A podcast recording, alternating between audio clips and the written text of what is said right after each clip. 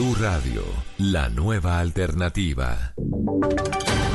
Voces y sonidos de Colombia y el mundo en Blue Radio y bluradio.com, porque la verdad es de todos. 12 del mediodía en punto, un saludo muy especial a todos nuestros oyentes en Bogotá, en Medellín, en Barranquilla, en Bucaramanga, en el resto del país. Momento de actualizar las noticias más importantes en Colombia y el mundo. Una jornada con mucha información que tiene desarrollos a propósito del escándalo que sacude al Ejército Nacional, a las fuerzas militares por cuenta de los seguimientos a 130 personas, incluidos periodistas, políticos, funcionarios, sindicalistas y defensores de derechos humanos.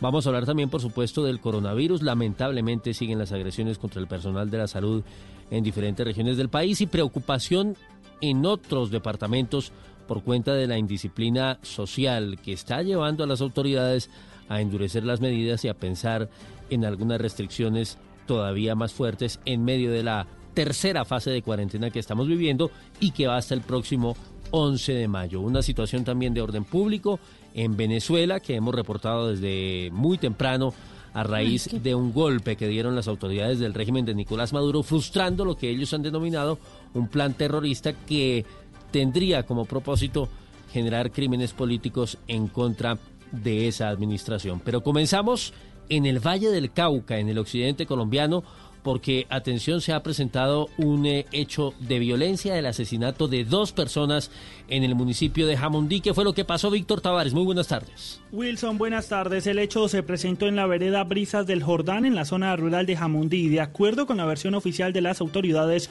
dos hombres adultos fueron asesinados de varios disparos y otros dos hombres, uno de 14 años y otro de 67, resultaron heridos, al parecer a manos de disidencias de las FARC por el incumplimiento de la cuarentena. Jorge Mejía es el personero de Jamundí se acercaron unas, personas, tuvieron un intercambio de palabras y lo asesinaron. Y que aparentemente las mismas personas se fueron hasta otro lugar, en otro lugar ingresaron a una casa y en esa casa asesinaron a una persona y cuando salieron de esa casa hirieron a dos más que pasaban por el lugar. Se adelanta el levantamiento de los cuerpos y se investiga si habría más muertos en esta zona rural del municipio del sur del Valle del Cauca. Víctor, gracias. Estaremos atentos al desarrollo de esta noticia. 12 dos minutos. El presidente de la Asamblea Nacional Constituyente de Venezuela, Diosdado Cabello, informó que ocho personas fallecieron y al menos dos están detenidas por lo que califica como un intento frustrado de invasión marítima proveniente de Colombia, ocurrido en la madrugada, según denuncia el gobierno chavista. Santiago Martínez. Sí, muy buenas tardes. Fue el presidente de la constituyente chavista, Diosdado Cabello, quien ofreció más detalles de lo que ya califica el gobierno de un intento de golpe de Estado frustrado cuando grupo de hombres armados habría intentado o buscado ingresar usando lanchas rápidas por las costas venezolanas muy cerca de acá de Caracas. Diosdado Cabello detalló parte del armamento decomisado y el número de fallecidos hasta ahora. Ocho personas fallecidas, hay dos detenidos que estuvieron allí en la, en la operación. Un lote de armas importante, muy importante, fue decomisado, además de vehículos que tenían listos aquí en, en La Guaira para ejecutar acciones directamente sobre instituciones y sobre personalidad. Una acción de mercenarios. Diosdado Cabello además reiteró que este presunto grupo armado habría salido desde costas colombianas. Estas lanchas ustedes saben que tienen un GPS y por el GPS usted toma toda la traza desde donde salieron, por donde pasaron. Y esas lanchas salieron de Colombia. Sobre los detenidos, dijo Cabello que uno de ellos, de nacionalidad venezolana, habría reconocido haber trabajado con la DEA. Desde Caracas, Santiago Martínez, Blue Radio. Muy bien, Santiago, hablamos ahora de Naciones Unidas que se acaba de pronunciar frente al escándalo de espionaje ilegal que tiene en el ojo del huracán al ejército colombiano. Para la Oficina de Derechos Humanos en Colombia de la ONU, la inteligencia militar se debe utilizar, pero para proteger a los colombianos, no para vulnerar sus derechos. Damián Landines, ¿qué más dice la ONU?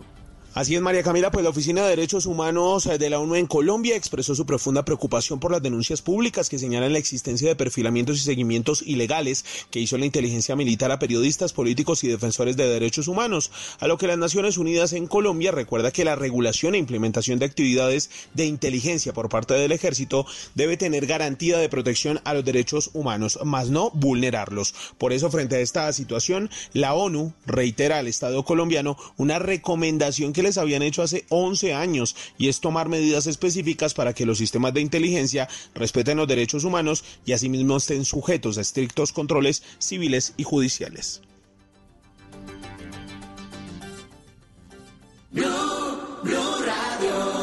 A las 12.05 minutos hablamos del coronavirus que ya tiene 7.285 casos confirmados en Colombia y 324 muertos. Continúan las agresiones en contra del personal de la salud. Una enfermera fue obligada a bajar de un bus cuando iba a su trabajo en el hospital de Meisen y un grupo de personas bajo el efecto del alcohol atacó y prácticamente destruyó una ambulancia de la Secretaría de Salud. Camilo Cruz. Pues mire, Camila, sobre las 5 de la mañana la ambulancia de la Secretaría Secretaría de Salud transitaba por el barrio Clas Roma en la localidad de Kennedy cuando un grupo de personas en estado de alicoramiento atraviesan una bicicleta para obligarlos a detenerse y a atender a una persona herida en una riña. La tripulación manifestó que no lo podían hacer porque se dirigían a un accidente y en ese momento rompen los vidrios de la ambulancia con todo tipo de objetos. El supuesto paciente también atacó a puños el vehículo de emergencias, resultando lesionado. La otra agresión fue la sufrida por Patricia Castañeda, trabajadora del Hospital de Meisen, quien fue insultada por ser enfermera. Recibí su agresión por ser funcionaria de la salud. Da tristeza y da dolor que el solo hecho de prestar un servicio, eh, otras personas por negligencia e ignorancia tomen estas decisiones. Solo me resta decir que estamos desprotegidos el sector de la salud la mujer tuvo que bajarse en la noche del sábado del bus en el que se dirigía al hospital en medio del rechazo justamente por estas dos personas.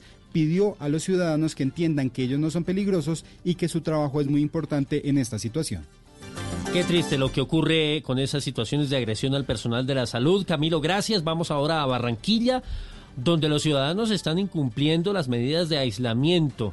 Cerca de 20.000 infracciones han reportado a las autoridades que por otra parte Dicen eso sí que gracias al confinamiento hay una reducción importante en los delitos.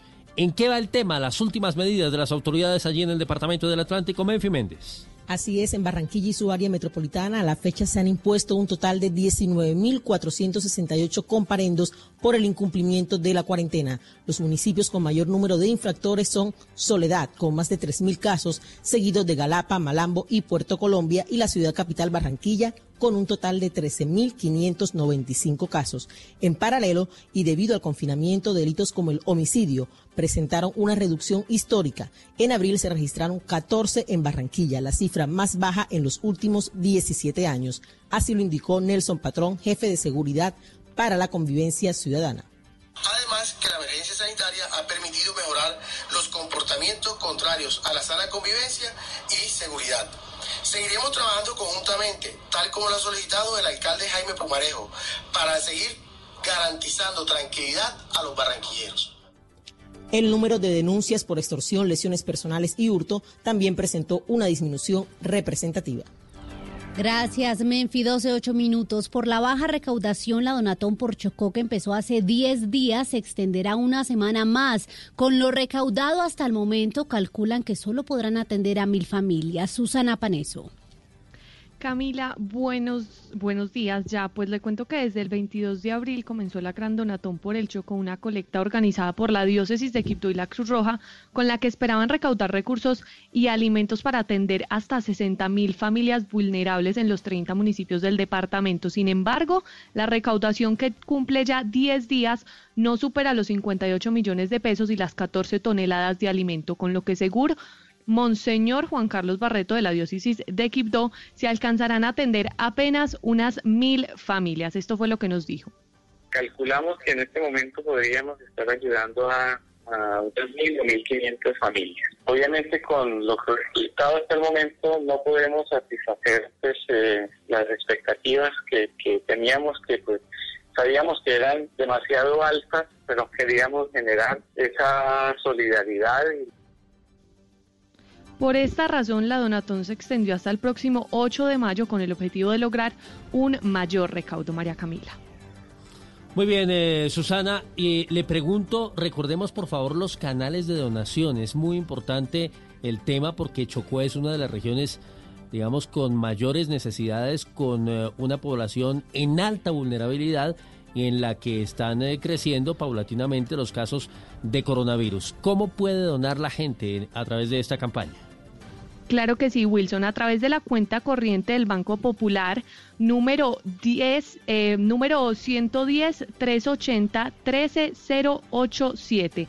110 380 13087. Esta cuenta es a nombre del Pastoral Social de la Diócesis de Quibdó o también se pueden hacer donaciones a través de la página web www.cruzrojacolombiana.org barra amigos Cruz Roja. Si la donación se va a hacer a través de la página web, es importante que el donante ponga en el campo en el que se le pregunta por lugar de residencia el, el departamento de Chocó, así esté viva en otra parte del país para que la donación llegue directamente hasta 60 mil familias en el Chocó que necesitan de la ayuda de todos los colombianos.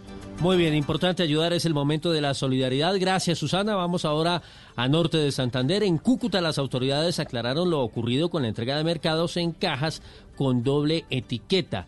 Son mercados de la Unidad de Gestión del Riesgo y adhesivos que tenían sobrepuestos a nombre de la alcaldía. ¿Qué dijo el alcalde? ¿Qué es lo que está pasando con esos mercados? Paola Tarazón, en la frontera con Venezuela. La comunidad denunció presuntas irregularidades al encontrar doble etiqueta en las cajas de mercados entregadas en algunos sectores. El alcalde de Cúcuta aclaró que se trata de un error logístico por parte del operador, que es el encargado de distribuir tanto los mercados del municipio como los del gobierno nacional. El proveedor que tenía oh, contratada toda la logística para entregarlos, le colocó las etiquetas de equivocadas y las depositaron en condición de previa en las bodegas de gestión del riesgo. Pidieron excusas a la ciudadanía y aseguran que esta clase de situaciones tienen que ver con el afán de la entrega de mercados de manera inmediata a la ciudadanía. 12, 11 minutos, hablamos de deportes porque Sebastián Villa se pronunció luego de ser acusado nuevamente por su exnovia de presunto maltrato. En Italia, Portugal y Brasil se reinicia mañana la práctica de los equipos de fútbol. Joana Quintero. María Camila así Sebastián Villa en sus redes sociales se defendió ante la acusación de un presunto maltrato a Daniela Cortés, su exnovia. Dice Villa en su mensaje, nunca ejercí violencia de ningún tipo sobre mi exnovia, Daniela Cortés, ni sobre ninguna otra mujer en toda mi vida. Estoy en contra de cualquier acto de violencia. En este momento no se conocen más detalles del tema judicial que ha, al que ha llevado justamente la exnovia de Sebastián Villa. En el fútbol italiano hablamos porque mañana se inician las prácticas deportivas de manera individual. En Portugal y en Brasil los equipos de fútbol ya han citado a sus jugadores. Entre mañana y el martes se reanudarán estas actividades para el inicio de una mini pretemporada antes de las competencias. Muy bien, eh, Joana, todo en noticias de momento. Quédense con Generaciones Blue, 12, 12 minutos.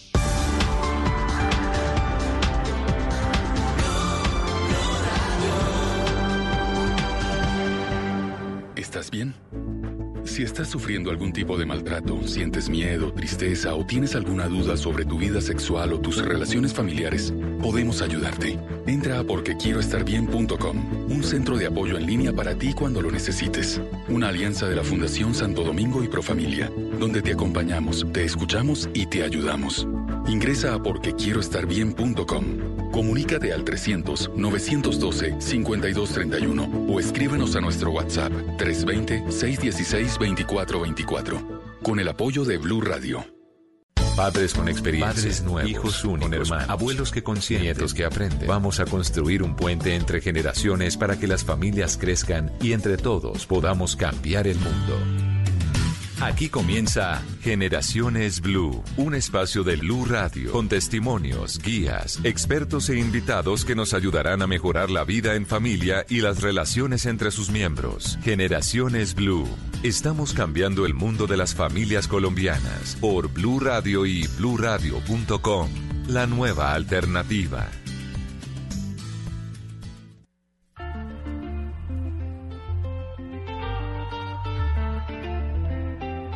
Somos humanos. Yeah. Down. Dilo. Soy un guerrero que no se rinde, que siempre camina firme. Lo que tú digas no me define, yo sé bien a lo que vine. Tengo una gana que no me deja dormir hasta no ver bien a mi vieja. Mi libertad no sabe de rea, ya superé lo que me acompleja. Tengo la suerte de no creer en la suerte. Tengo la fe de que hay vida después de la muerte. Tengo la vista de águila, pues en la meta. Tengo la sangre legítima de este planeta.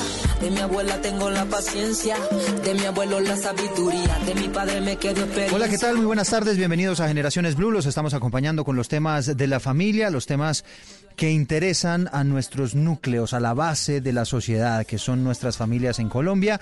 Por supuesto, acompañándolos en estas circunstancias difíciles, lo hemos venido haciendo los últimos domingos con, consejos, con eh, eh, temas que por supuesto nos interesan a todos. Hoy tenemos uno bien interesante tiene que ver con la salud mental, pero especialmente la salud mental de nuestros niños porque es muy probable que ellos vayan a permanecer muchísimo más tiempo en cuarentena.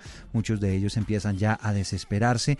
Y claro, como lo dice esta canción de Chucky Town que se llama Humano, somos humanos. ¿Y esto qué quiere decir? Que somos seres que eh, estamos hechos para estar en sociedad, para relacionarnos. Y por eso es tan complicado en muchas oportunidades, pues guardar una cuarentena, estar aislado de quienes queremos durante lapsos tan, tan largos.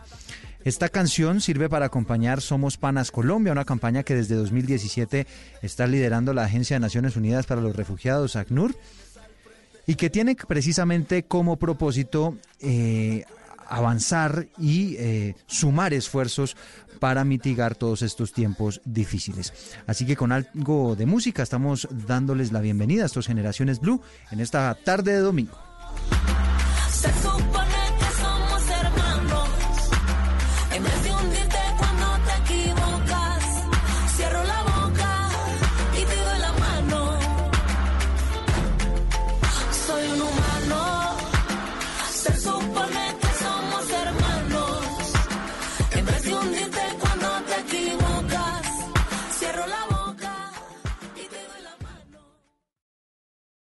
Estás escuchando Generaciones Blue.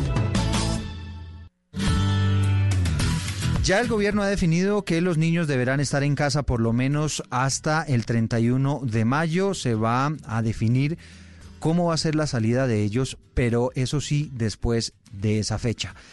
Conversamos con Ana María Peñuela, ella es asesora para asuntos de mujer y familia del Ministerio de Salud y en esto está el gobierno con relación a la salida de los niños en medio de esta cuarentena. Esto es Generaciones Blue. Bueno, doctora Ana María Peñuela, asesora para asuntos de mujer y familia del Ministerio de Salud y de Protección Social, muchísimas gracias por atender esta llamada. Y básicamente lo que en lo que queríamos tener claridad es qué pueden hacer los conjuntos residenciales con relación al uso de las zonas comunes es posible, como lo han hecho ya algunos, que se establezcan, por ejemplo, algunos esquemas de turnos para garantizar que no haya contacto social entre las familias y demás, y habilitar algunos espacios eh, de, las zonas comunes para, por ejemplo, sacar a los niños? Esta pregunta es muy interesante y además se ha vuelto muy, muy reiterativa en las últimas semanas.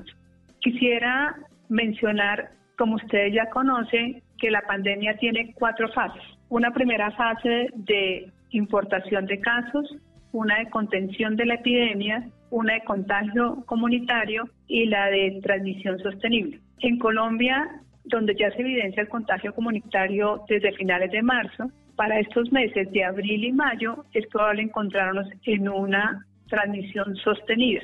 Por eso es muy importante mantener las medidas de aislamiento y distanciamiento social. Digo que esta, esta pregunta ha sido muy importante porque nos preocupa, como es su derecho, que los niños y las niñas tengan la posibilidad de salir al espacio público. Sin embargo, tenemos algunas consideraciones para poder tener un poco más de paciencia hasta el 31 de mayo, conforme lo ha indicado el señor presidente, de mantener esta cuarentena muy estricta, incluidos los niños y las niñas. ¿Por qué? Primero, porque ellos son los principales transmisores de infecciones respiratorias en la comunidad, porque hay un riesgo muy importante por los adultos y adultos mayores que conviven con ellos, porque hay un, en este momento tenemos en Colombia el máximo pico, que es el primero eh, del año de enfermedad respiratoria aguda, y el otro por el riesgo de los miembros de la familia por exposición en espacios públicos mientras acompañan a los niños y a las niñas, incluso los adolescentes. Los niños, como bien lo ha dicho y lo ha mencionado el señor ministro, se convierten en un medio, en un mecanismo de transmisión del coronavirus.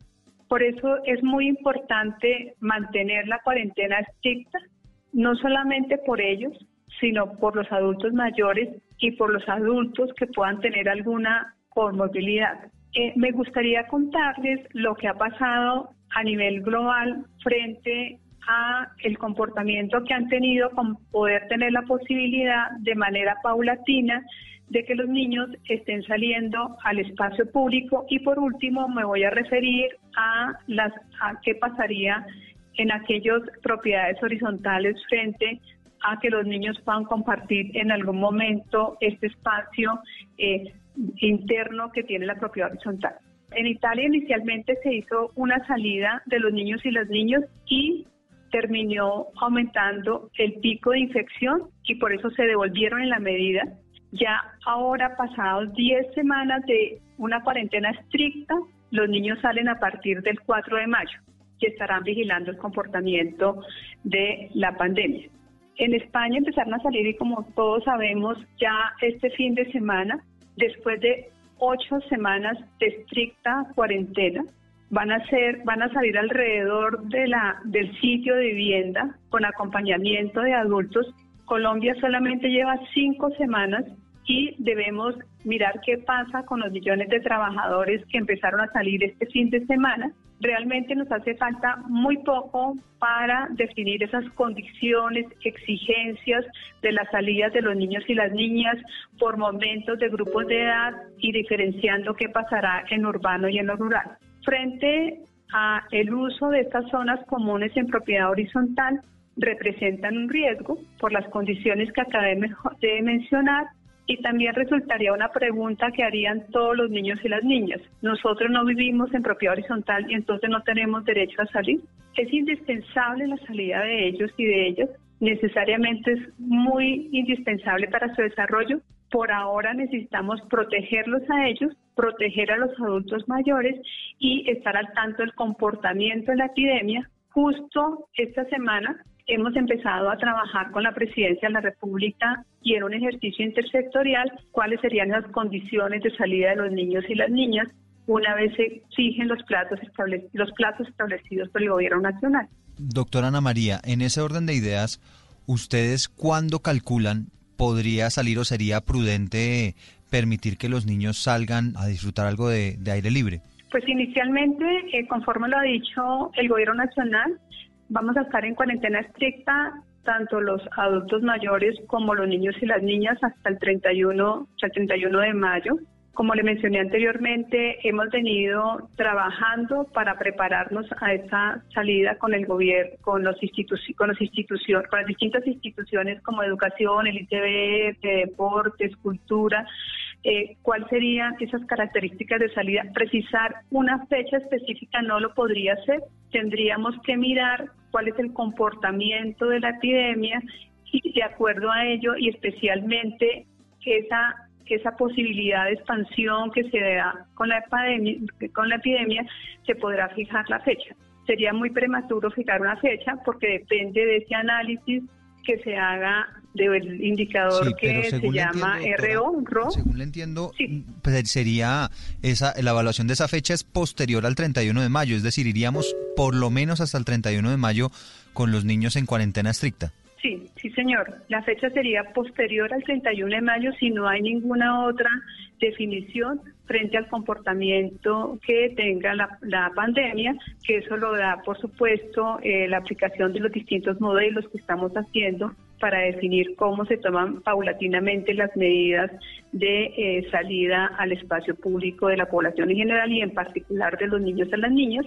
Lo que quisiera decirles es que ha sido una preocupación muy importante de ellos, de los niños y las niñas, pero también de sus familias y del gobierno nacional de hecho, eh, hemos tenido ya varias sesiones de trabajo para irnos preparando y estamos eh, haciendo eh, los lineamientos y orientaciones precisos para poder ser aplicados a toda la comunidad en general. En caso de que los conjuntos lleguen a acuerdos, generen reglamentos que garanticen que no hay contacto social, que no va a haber encuentro en esas zonas, en esos espacios, eh, con otros niños de otros apartamentos, y que se generen unas, una especie de esquema de turnos para, por ejemplo, evitar ese tipo de cosas. En ese, en ese caso, igual no es recomendable aplicar este tipo de, de reglamentos internos? No, no es recomendable por las razones que anteriormente mencioné. También es necesario desinfectar los espacios públicos y ese tipo de elementos que se emplean para la desinfección también se convierten en un riesgo respiratorio para los niños y para las niñas.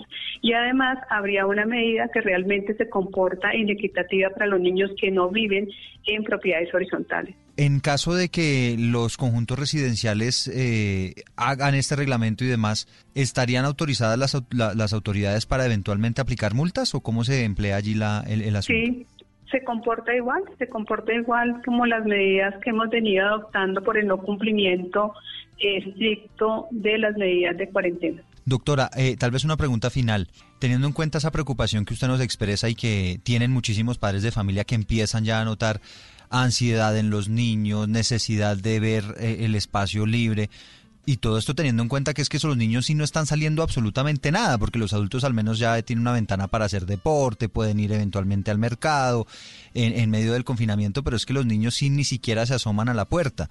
En ese orden de ideas, ¿qué medidas se deben emplear para velar por la salud mental de los niños? Pues hay un conjunto de, oportunidades que está brindando en este momento eh, el Ministerio de Cultura, también lo está haciendo el Instituto Colombiano de Bienestar Familiar, también lo está haciendo el Ministerio de Educación, también lo está haciendo eh, el Ministerio de Deportes, el Ministerio de Salud incluso tiene algunas orientaciones y, y y espacios virtuales a donde se puede donde se puede tener acceso y tener actividades de distinto tipo hay otro recurso que empezó a funcionar desde la, desde la semana pasada, que es la línea 192, que específicamente estamos dando una orientación en promoción de la salud mental, prevención de violencias y particularmente teleinformación y teleorientación relacionada con el manejo de emociones.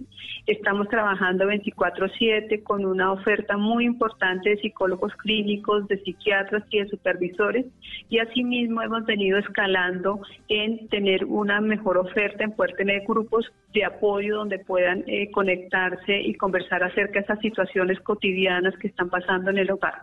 Por ahora y en funcionamiento está la línea 192 que ha representado un recurso muy importante para manejo de emociones en situaciones de, eh, de cuarentena. Doctora Ana María, pues yo le agradezco mucho esta consulta, creo que fue pues muy clara con, con, las definiciones y, y, lo que usted dice, lo que usted decía al principio, creo que había muchísima gente haciéndose esta misma pregunta.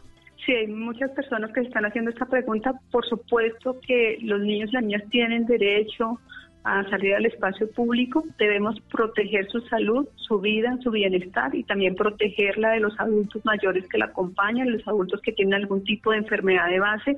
Y por eso nos estamos preparando como país, porque somos conscientes que va a llegar el momento en el cual deban salir y debemos hacerlo de manera clara, consciente, rigurosa y hacerlo diferenciado para los más pequeñitos, para los que se encuentran en edades entre 6 y 11 años, en los que se encuentran por entre los 12 y los 17 años, va a ser diferenciado en áreas rurales que en áreas urbanas. Nos estamos preparando, estamos al servicio de que ese proceso sea tranquilo y que, y que realmente no represente un riesgo ni para ellos ni para sus familiares. En ese caso, yo aprovecho esto que me está diciendo tan interesante eh, en, ese, en esos grupos diferenciales por edades. ¿Quiénes son, digamos, quienes tendrían mayores restricciones, los más chiquitos o los más grandes? Pues en la revisión que hemos realizado, eh, cumplir las medidas de, de, tapabocas, de no tocar, de mantener los dos metros o los tres metros de distancia, uno encuentra que es mucho más complejo en los más pequeñitos, sobre todo con las medidas de, de su, del uso de, las, de, tapabocas y de no tocar, y de no tocar la cara o de no tocar al otro, pues porque están en una edad de desarrollo, son niños, se encuentran en pleno crecimiento y una de sus principales características es que están explorando el mundo y reinventándose cada escenario que encuentran porque todo resulta ser fresco, novedoso y más ahora que han estado afuera del espacio público. Entonces, eh, cada uno tiene su particularidad. Entonces, los más pequeñitos tienen la dificultad del uso de estas medidas de protección Los más grandecitos tienen la bueno y además tienen que ir acompañados por un adulto y no necesariamente a una distancia importante, sino tomados de la mano, muy pendientes, que no les vaya a pasar nada, que no tengan ningún accidente, que exigirles que no toquen es muy complejo, pues porque su, su edad se lo, casi que se lo exige estar tocando, estar explorando.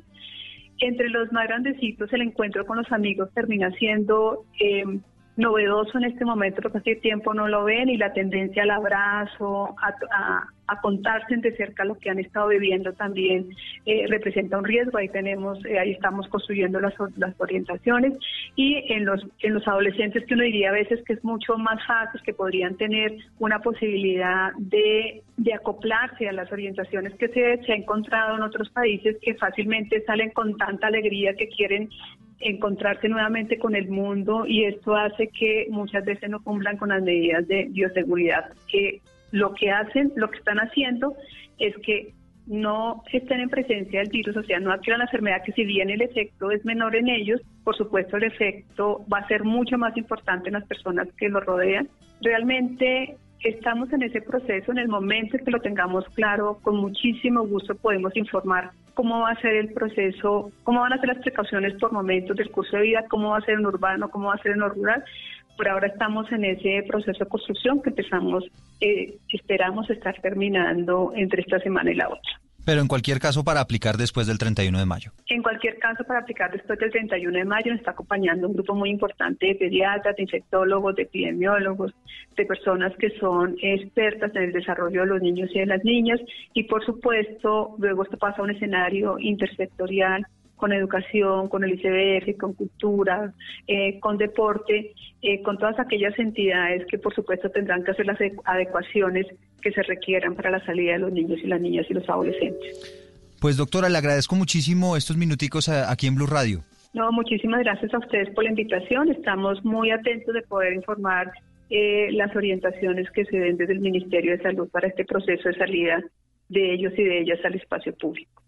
Esto es Generaciones Blue. Yo quiero salir a mamá y al abuelo. Yo quiero salir. Quiero tocarlo. Quiero con él. Bueno, pues este eh, es el momento de crisis que sufrió un niño. Nos hicieron llegar este audio para que nos demos cuenta de que efectivamente ellos ya están necesitando calle, ellos ya están necesitando a sus seres queridos, muchos de ellos con unas relaciones muy cercanas, por ejemplo, con sus abuelos, con sus tíos, con sus primos, y ya ha pasado más de un mes y no han podido estar con ellos. Y empiezan ellos mismos a reclamar y empiezan ellos mismos a sentir esa necesidad de tener ese contacto. Vamos a hablar de eso, de cómo manejar todos estos temas, de cómo manejar estas crisis. Juan Carlos Granja es psicólogo de la Universidad Javeriana, es especializado en psicoanálisis y manejo emocional. Juan Carlos, bienvenido. Buenas tardes, Eduardo, ¿cómo estás? Muy bien, Juan Carlos, muchas gracias. Ya vamos a estar conversando con usted. Antes quiero saludar también a Diana García, ya psicóloga y jefe del área clínica del programa de pregrado de la Fundación Universitaria Conrad Lawrence, especialista en psicología clínica, estudios virtuales en psicología eh, infantil, juvenil. Le damos la bienvenida, doctora García, también a esta conversación. Buenas tardes, Eduardo, y gracias por tu invitación.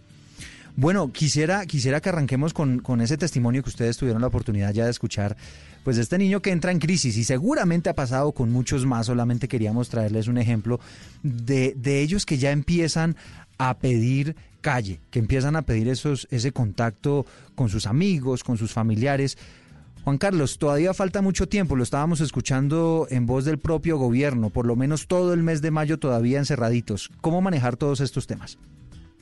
Bueno, Eduardo, eh, realmente esta es una situación que acogió por sorpresa a muchos y que no estábamos preparados para asumirlo. Esto ha llevado principalmente en los niños a sentir eh, muchas preocupaciones y principalmente lo que más ha afectado que, no puedan asistir a sus colegios es que pierden la posibilidad de socializar con sus compañeros, pierden espacios de juego y esto es fundamental para su desarrollo. Entonces, eh, bajo esto, lo que empezamos a sentir es una oleada de emociones muy diversas dentro de la familia, de pronto padres que están separados, de pronto padres que pueden estar juntos pero pueden tener dificultades económicas o a nivel de relaciones internas pueden haber también ciertas dificultades. Entonces empezamos a sentir un sinnúmero de emociones que usualmente no trabajamos porque hemos tenido una poca formación en el manejo emocional. Entonces, eh, la primera recomendación frente a esto es que pues, lo que más recomiendan ahorita es hacer un espacio familiar donde hablemos con los niños, donde empecemos a reconocer esas señales que nos dicen para que, como pasaba con el niño seguramente eh, que ahorita escuchábamos, eh, ha tenido bastantes dificultades en, durante este lapso de tiempo que pues llevaba un mes larguito. Entonces, esto empieza a, ser necesario conversarlo. Un niño no tiene experiencia en el manejo emocional y necesita que los papás le den nombre a eso que está viviendo el niño, o que el niño lo pueda nombrar, mencionar, entender qué le está pasando. Hay muchas cosas que pues no se le pueden explicar a los niños, pero también hay que hablar con honestidad. Yo creo que hay que iniciar por ahí, hay que hablar con honestidad y explicarles a los niños, porque cuando un niño tiene un desconocimiento, esto genera más estrés. Entonces, hay que explicarles que hay un problema en el que hay que establecer ciertos cuidados, eh, pero tampoco dar detalles absolutos que los puedan angustiar más. En ese caso, eh, en ese caso, y lo interrumpo, Juan Carlos, eh, usted nos dice, bueno, ponerle nombres a, eso que están sintiendo, porque lo que usted dice es cierto, a ellos les cuesta un poquito exteriorizar eso, sienten algo, pero dicen, tengo sueño, tengo hambre, de, tal vez no, no, no identifican exactamente cuál es ese sentimiento. ¿Cómo ayudarlos a llegar a ese punto? Eh, perfecto, los niños usualmente suelen manifestar esto con acciones o con comportamientos. Entonces lo que hay que tratar de leer en los niños es ese lenguaje no verbal o esas acciones que empiezan a tener y que pueden empezar a generar cierta incomodidad de pronto en la familia y sobre todo donde se empiezan a notar, en donde se empiezan a notar cambios y formas en los niños que no eran habituales. Entonces, la mejor manera es empezar que los adultos empiecen a detectar esto y cuando aparezca, preguntar y hablar con el niño. Eh, generar un espacio, sentarse a hablar, cómo te sientes, qué ha pasado, eh, ¿cierto? Eh, describirle, mira, yo te he visto así, yo siento que de pronto estás más preocupado, que te sientes más desanimado, muchos van a empezar a sentir desánimo, si no es que ya lo han empezado a sentir. y entonces esto, de ese ejercicio de hablar, de ir nombrando, les ayuda a ellos a ubicar qué es lo que pasa, ¿sí? Y el papá debe entrar ahí a mediar y a decirle qué es lo que está sintiendo, cómo lo está sintiendo y qué puede hacer con eso, ¿cierto? Eh, esto es normal, hay que decirle a los niños que no, no, es, no, no, hay que evitar que lo sientan, ¿sí? es bueno que ellos sepan que sienten, que lo puedan vivir y enseñarles qué hacer frente a eso, ¿sí? Eh, nuestra cultura suele ocultar las emociones, es decir, si alguien está llorando, no, no llores, no, si uno está triste es bueno llorar, Claro que hay que pues, aprender a regular la emoción, pero si uno está triste, está, desesperado, como el niño que escuchábamos ahorita, que está ya bastante angustiado porque no ha visto a sus abuelos, seguramente eh, pues ya tiempo sin verlos, seguramente hay muchas cosas que no entienden. Hay que permitirle que exprese eso. Ah, extrañas a tus abuelitos. ¿Y por qué extrañas a tus abuelitos? ¿Qué crees que podemos hacer? ¿Cierto? Las estrategias de, bueno, hagamos una videollamada, de pronto se le puede enviar eh, algún detallito, de, de pronto de manera virtual o por ciertos ciertas formas de envío que hay hoy en día. Generar como alguna eh, cercanía, ¿no?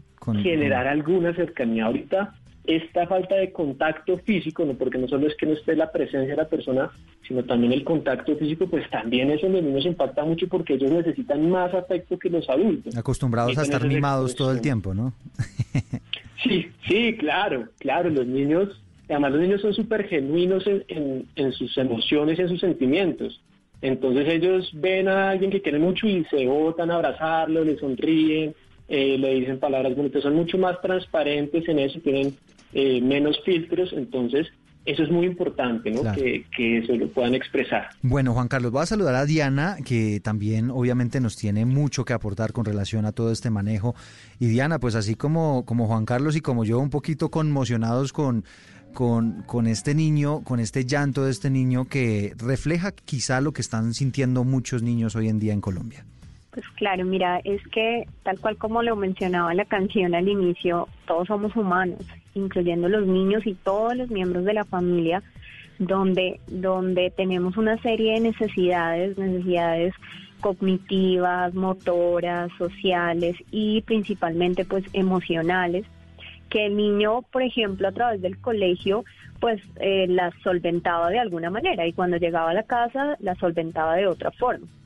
Entonces, esas cosas que ocurrían en el colegio, pues ya no ocurren de la misma manera, está siendo novedoso para el niño y para los papás, porque los papás también tienen un montón de emociones relacionadas con cómo manejo al niño, qué hago, eh, qué hago si llora, qué hago si está irritable.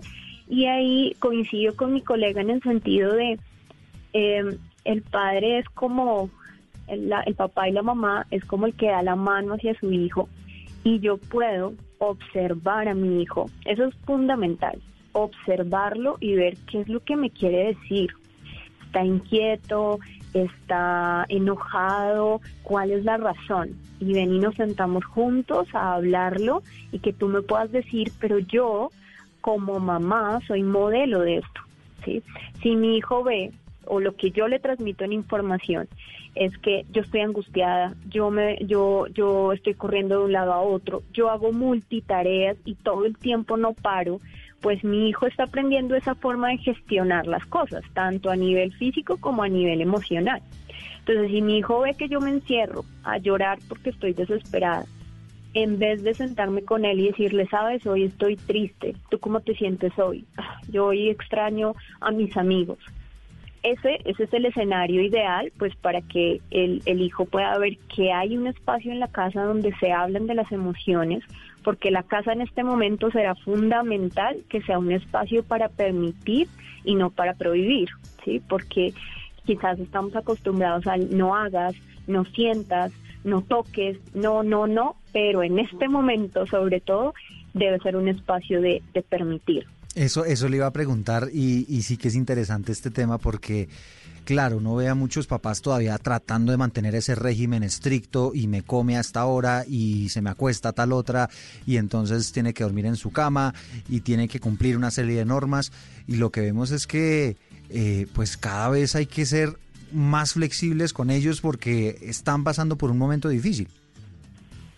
Claro, o sea, yo puedo, o sea, las crisis son oportunidades de cambio y creo que esta crisis que estamos viviendo todos es una oportunidad también para flexibilizarnos en familia, para, para no estar tan rígidos en ciertas cosas sin dejar de que existan las normas y la autonomía en el niño, porque eso puede permanecer, pero de una forma divertida. Es decir, yo algo que se sugiere es que los niños sigan como su horario escolar si tiene o no tiene clases virtuales, que pues lo ideal es que las tenga.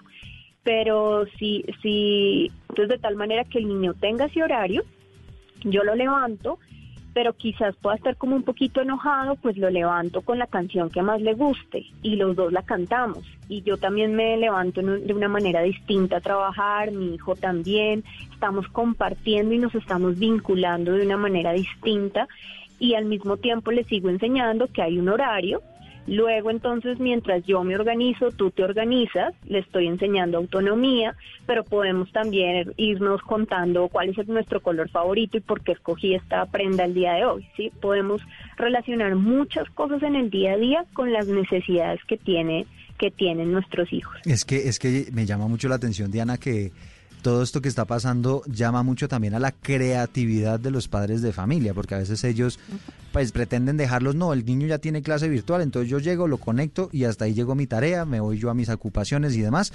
pero hay que entender que efectivamente con los niños, particularmente en esta época, pues tenemos que ser muy creativos. Diana, Juan Carlos, regreso ya en un instante. Vamos a hacer una breve pausa aquí en Generaciones Blue y les tengo más testimonios de niños para que los analicemos y para que ustedes nos sigan entregando tips de cómo manejar este momento difícil para nuestros chiquitines.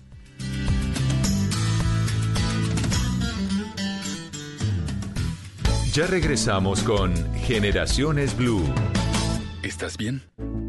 Si estás sufriendo algún tipo de maltrato, sientes miedo, tristeza o tienes alguna duda sobre tu vida sexual o tus relaciones familiares, podemos ayudarte. Entra a porquequieroestarbien.com, un centro de apoyo en línea para ti cuando lo necesites. Una alianza de la Fundación Santo Domingo y Profamilia, donde te acompañamos, te escuchamos y te ayudamos.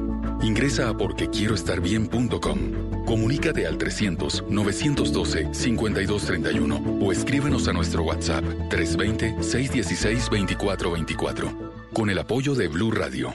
Continuamos con Generaciones Blue.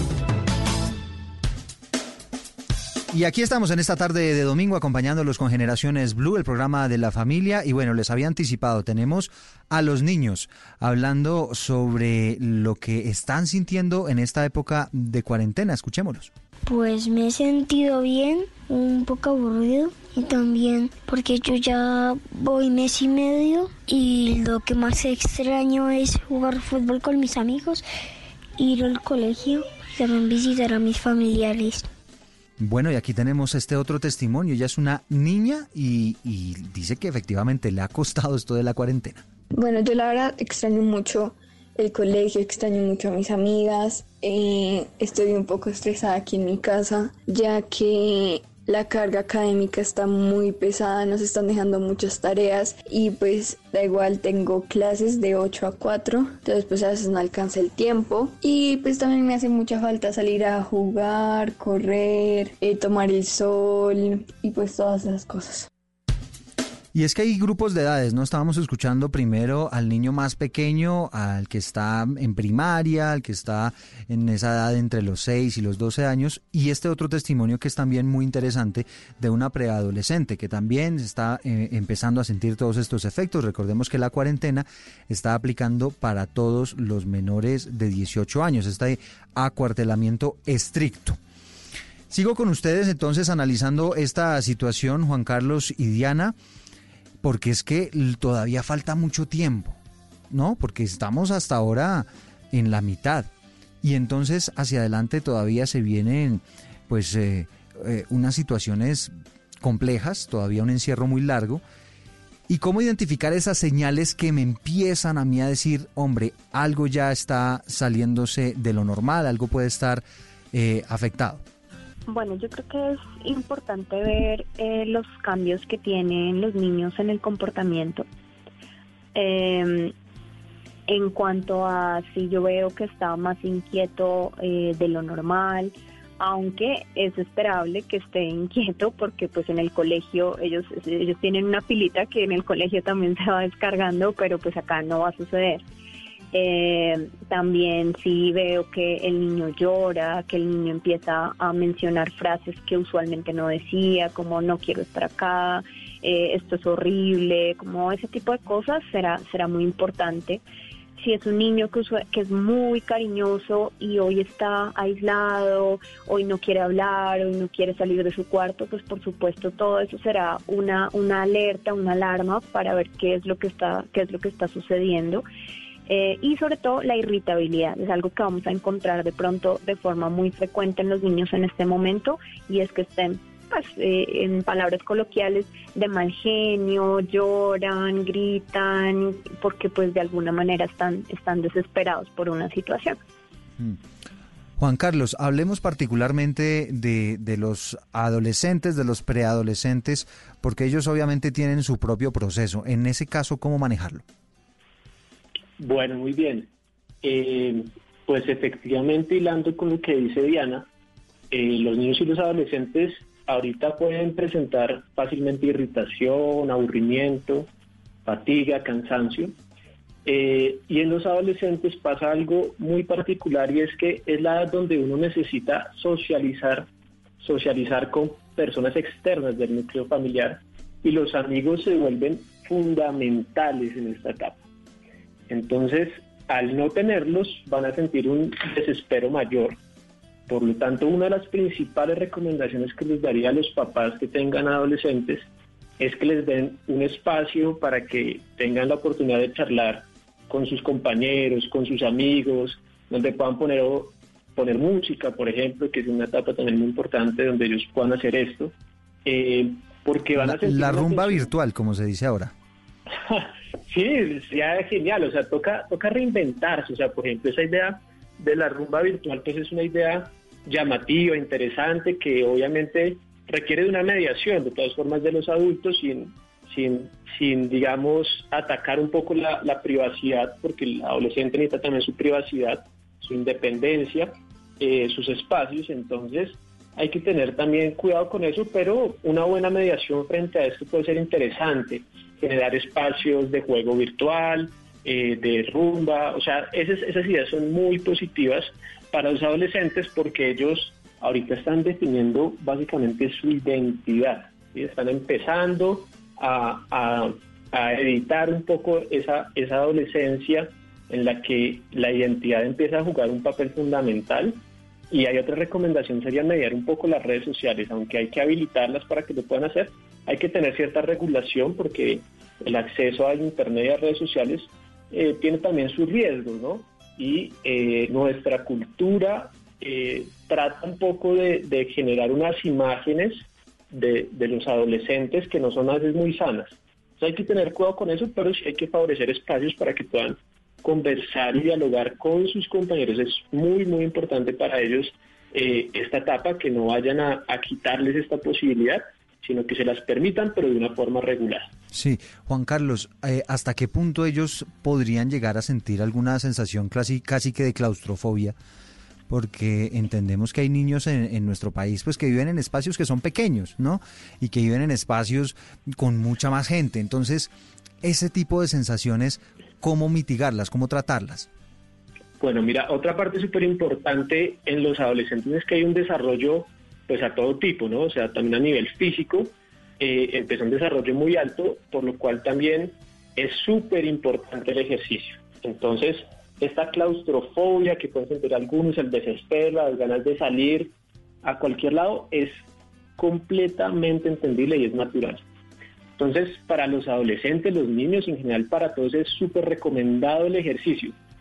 Así sea un minuto, un minuto es mejor que nada. Si puedo 15, 20 minutos, una hora, perfecto. Hay muchas herramientas en Internet donde incluso pueden hacer en familia y donde pueden ver cómo se acondiciona de, acuerdo pues, a cada una de las personas, de acuerdo a su edad y sus necesidades.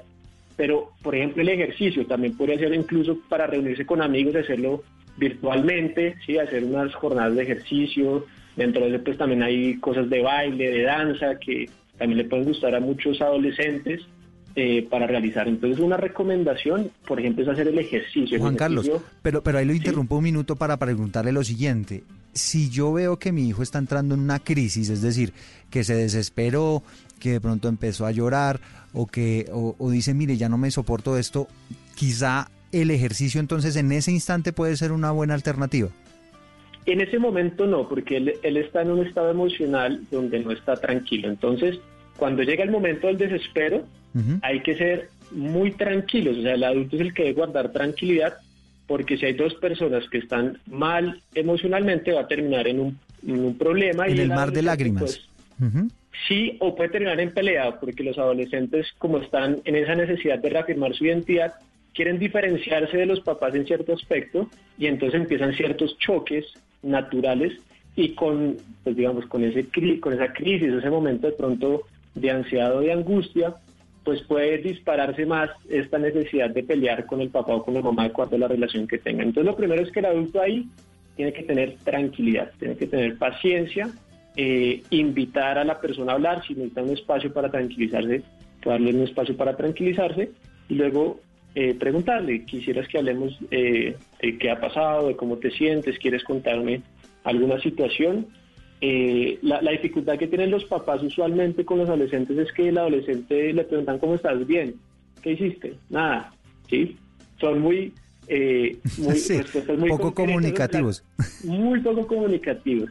Entonces este es un momento que hay que aprovechar para ampliar la comunicación. Claro. Y la, la, sugerencia para los papás para ampliar la comunicación es no preguntar lo obvio y lo de siempre, porque el adolescente ya empieza a caer en cuenta que uno siempre hace unas preguntas, ¿cómo estás? La se puede responder bien, así esté mal. ¿sí?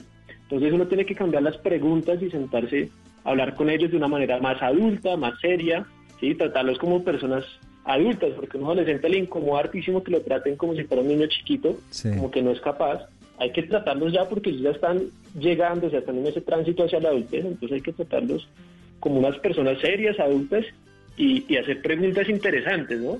Y volvemos a lo que dice eh, Diana, inclusive, eh, sí, empezar, sí. por ejemplo, a ser creativos a la hora de, de, de, hacer esas preguntas, incluso para poder conocer exactamente qué es lo que está pasando por su cabecita. Diana, tal vez usted quisiera complementar algo sobre esos tips, el manejo de esas emociones en momentos de crisis. Claro que sí. Mira, eh, coincido primero en que el papá debe también ser como un modelo e invitar al niño y al adolescente a que pueda tener un espacio de calma.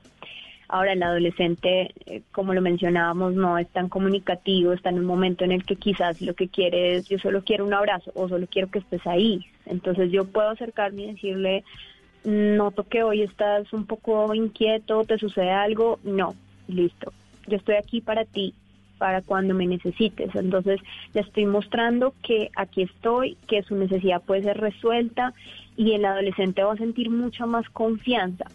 Pero si, por ejemplo, a las dos horas el adolescente se acerca y dice, ¿sabes qué? Sí, papi, quiero hablar. Ay, no, ahorita no porque estoy ocupado.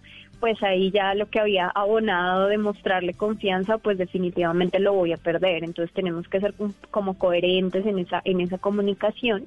Quizá Diana le complemento ahí, darle prioridad a ellos, es decir, porque uno entiende que hay muchas familias que hoy en día tienen una serie de ocupaciones y entonces los papás están en esto del teletrabajo, pero, pero los niños Mm, merecen esta, esta vez nuestra prioridad? Claro, hay que darles prioridad, pero si por ejemplo tú estás en una reunión de tu trabajo, pues en ese momento vas a estar en una, en una situación muy difícil, tú le puedes decir a tu hijo, claro, yo te quiero escuchar, ¿qué te parece si termino la reunión con mi jefe y eh, apenas termine hablo contigo? Él lo va a entender. Pero yo también le estoy informando el por qué no puedo en este momento. No es un no porque estoy ocupado, sino un no porque en este momento me encuentro en el trabajo. Luego hablamos o hago una pausa activa que debo hacerla en mi trabajo para ir a abrazar a mi hijo, decirle ahorita en, en dos horas ya puedo hablar contigo. Y este, ese va a ser el mejor escenario ponerse además las botas y jugar con ellos, además, para el piso. Sí, además mira, yo quería, mencionar, yo quería mencionar algo eh, es que muchas familias puede que no tengan herramientas virtuales, ¿sí? Entonces hablamos de, de suplir la, la necesidad física, hagan ejercicio, pero yo no tengo televisor, yo no tengo computador. Mira, aquí viene la creatividad. Podemos hacer carreras de obstáculos con los materiales que tengamos en la casa, podemos subir y bajar escaleras, con las sillas, cojines. por supuesto por supuesto, por supuesto. No es, no es necesaria tampoco la, la virtualidad para, para crear cosas, además que el niño lleva muchas horas en su clase virtual, entonces sí, pues lo ideal es que en la tarde ya se disminuya eh, el estar expuesto a pantalla, sobre todo en los niños. Bueno, estamos conversando con Juan Carlos Granja, con Diana García, ellos son expertos en el manejo de todos estos temas de la psicología eh, de los niños, el manejo emocional en este momento de cuarentena, en estos momentos de encierro.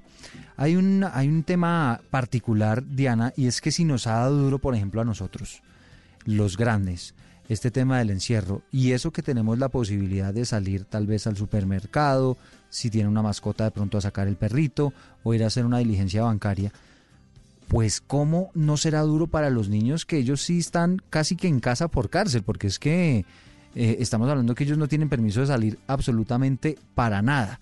En ese caso, eso, ese caso o eso que estoy planteando nos obliga, Diana, a ser incluso más empáticos con lo que están sintiendo nuestros niños hoy en día. Por supuesto, o sea, como, como te mencionaba, los niños tienen unas necesidades que no, que no están siendo resueltas en ese momento y van a necesitar más, más tiempo, más atención y, por supuesto tendremos que ser empáticos con ellos. No obstante, podemos trabajar incluso la información que damos con ellos. Si yo le vendo a mi hijo que la cuarentena es algo negativo, que estamos encerrados, como encarcelados, pues él lo va a sentir de esa manera. Pero si en vez de tener un calendario para ir tachando los días que van pasando, al contrario vamos marcando los días que estamos ganando en familia y que estamos ganando en salud, estamos mostrando una forma positiva de ver, de, ver la, la, situación sin querer decir que no, no, no pueda darse una emoción eh, como tristeza o ansiedad, pero si el niño pues va a ver las cosas de manera distinta. Bueno, Juan Carlos, y no sé si usted quizá pueda complementar algo con relación a este tema de, de, lo largo que ha sido esto y de lo que se viene todavía. Sí, mira, yo creo que lo fundamental que tenemos que tener en cuenta acá es que está en juego la convivencia. La convivencia es un tema que, que es complicado, no es tan fácil, y hay que ver que cada uno lo vive de maneras diferentes. Cada familia tiene necesidades diferentes en este momento, lo cual lleva a que eh, papás tengan unas preocupaciones, los niños tengan otras. Entonces, en este momento, eh, Diana ya nos había mencionado que es muy importante mantener rutinas. Eh, frente a eso, yo precisaría que tienen que ser rutinas flexibles. Es decir, no todos los días nos vamos a sentir con las mismas ganas de hacer todo, de cumplirlo rígidamente, sino que tenemos que ser flexibles un poco, que hay días que vamos a estar con mejor ánimo, otros días no tanto. y en ese sentido, eh, hay un ejercicio que yo a veces les recomiendo a las familias hacer con sus hijos y es que dediquen de pronto un espacio a la semana donde hagan una actividad para reconocerse lo bueno que hay en cada uno, eh, mencionar en qué puntos han tenido dificultades y piensen cómo mejorarlo. Me parece excelente lo que dice Diana de pensarlo de manera positiva, ¿sí? Hay que entender que es una situación, pero que es una situación en la que podemos ver soluciones en las que hay alternativas para trabajar. Entonces, en este aspecto, muy bueno para los niños que ellos encuentren soluciones, que entiendan qué les pasa a ellos y a sus papás y siempre llevarlos de la mejor manera posible, teniendo paciencia, pues que no es fácil porque hay momentos de estrés, eh, donde hay que diferenciar ciertos espacios pues, de lo laboral y lo escolar que se juntan. Conozco, por ejemplo, personas que o están separadas y la mamá está a cargo ahorita del niño y entonces le toca cumplir múltiples roles al tiempo. Entonces toca ser mamá, ama de casa, profesora, mujer, etcétera. Entonces, eh, esto genera también pues que, que uno tenga que tener más paciencia y entender que no todo lo va a poder resolver inmediatamente y que hay que darle un espacio a cada cosa y los niños necesitan una mayor atención que nosotros, por supuesto. Ellos están más chiquitos, ellos están viviendo una fase de incertidumbre, de preocupación, entonces hay que, hay que eh, establecer todas estas estrategias de creatividad que me parece que son fundamentales.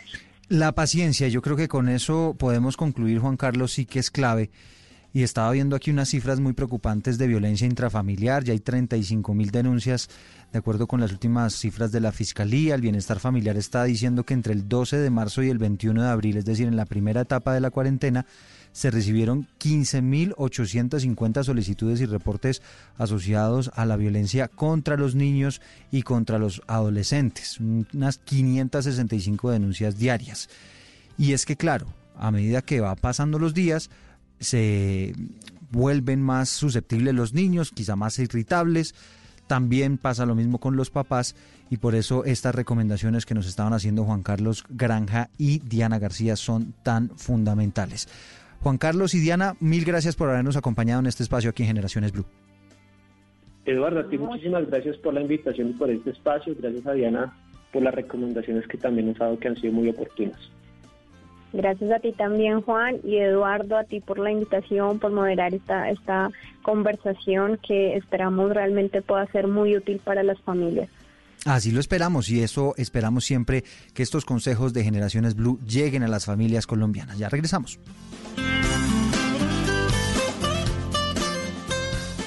Esto es Generaciones Blue. Ya perdí la cuenta de los días sin verte. Mil abrazos y mil besos, luego voy a reponerte, estoy aquí. Pensando en ti, cada vez más juntos, aunque no es ahí. Pronto nos vemos cuando amanezca, que hará que el amor crezca. Pronto nos vemos. Esta canción que escuchamos, Cuando Amanezca, la hacen Danny Ocean, Justin Quiles, Nival y Faith. Se lanzó este año esta canción y va a recordar a todo aquel que la escuche que hay un propósito en la vida. El cantautor venezolano Nival lanzó Cuando Amanezca, una canción con la que quiere enviar un mensaje de tranquilidad, de esperanza y unión al mundo en medio de esta crisis que se ha generado por este COVID-19 que nos ha cambiado definitivamente la vida a todos. Les agradecemos por haber estado con nosotros en esta tarde de domingo en Generaciones Blue. Esperamos que todos estos consejos, recomendaciones e información que recibieron en este programa sean útiles eh, para ustedes y nos reencontramos en una próxima oportunidad.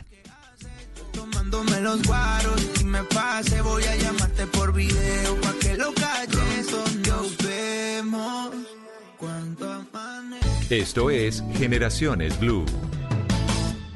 En tiempos de crisis, existen seres con almas poderosas que se convierten en héroes de nuestra historia.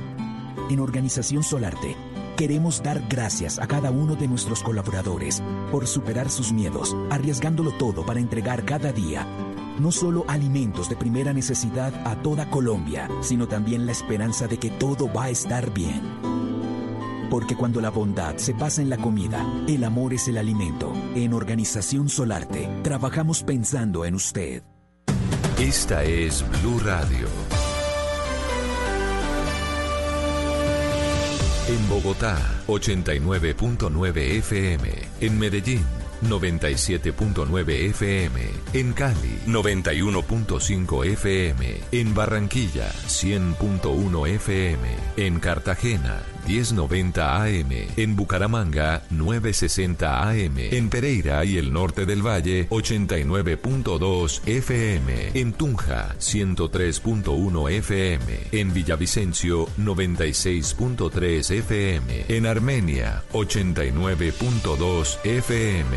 En Norte de Santander, 97.7 FM. En Neiva, 103.1 FM. Y en Córdoba, 96.0 FM. También en bluradio.com. En Facebook, Blue Radio Colombia. A través de Twitter en arroba Blue Radio Co. Y en la señal de TDT.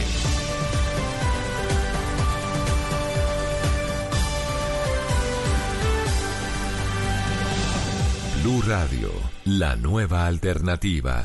A continuación, en Blue Radio, nos conectamos con Caracol Televisión para escuchar las noticias de Colombia y el mundo. Emisión del mediodía.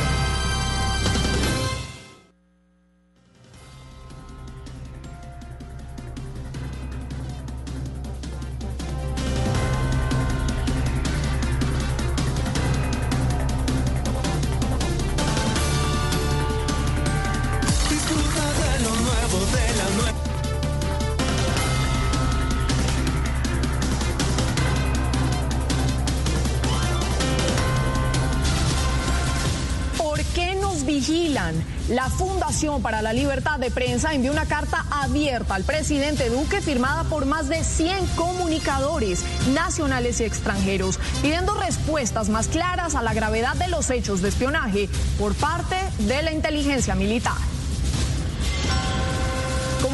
De intimidación a la prensa fue calificado por las directivas del New York Times el espionaje por parte del ejército a su corresponsal y a otros periodistas.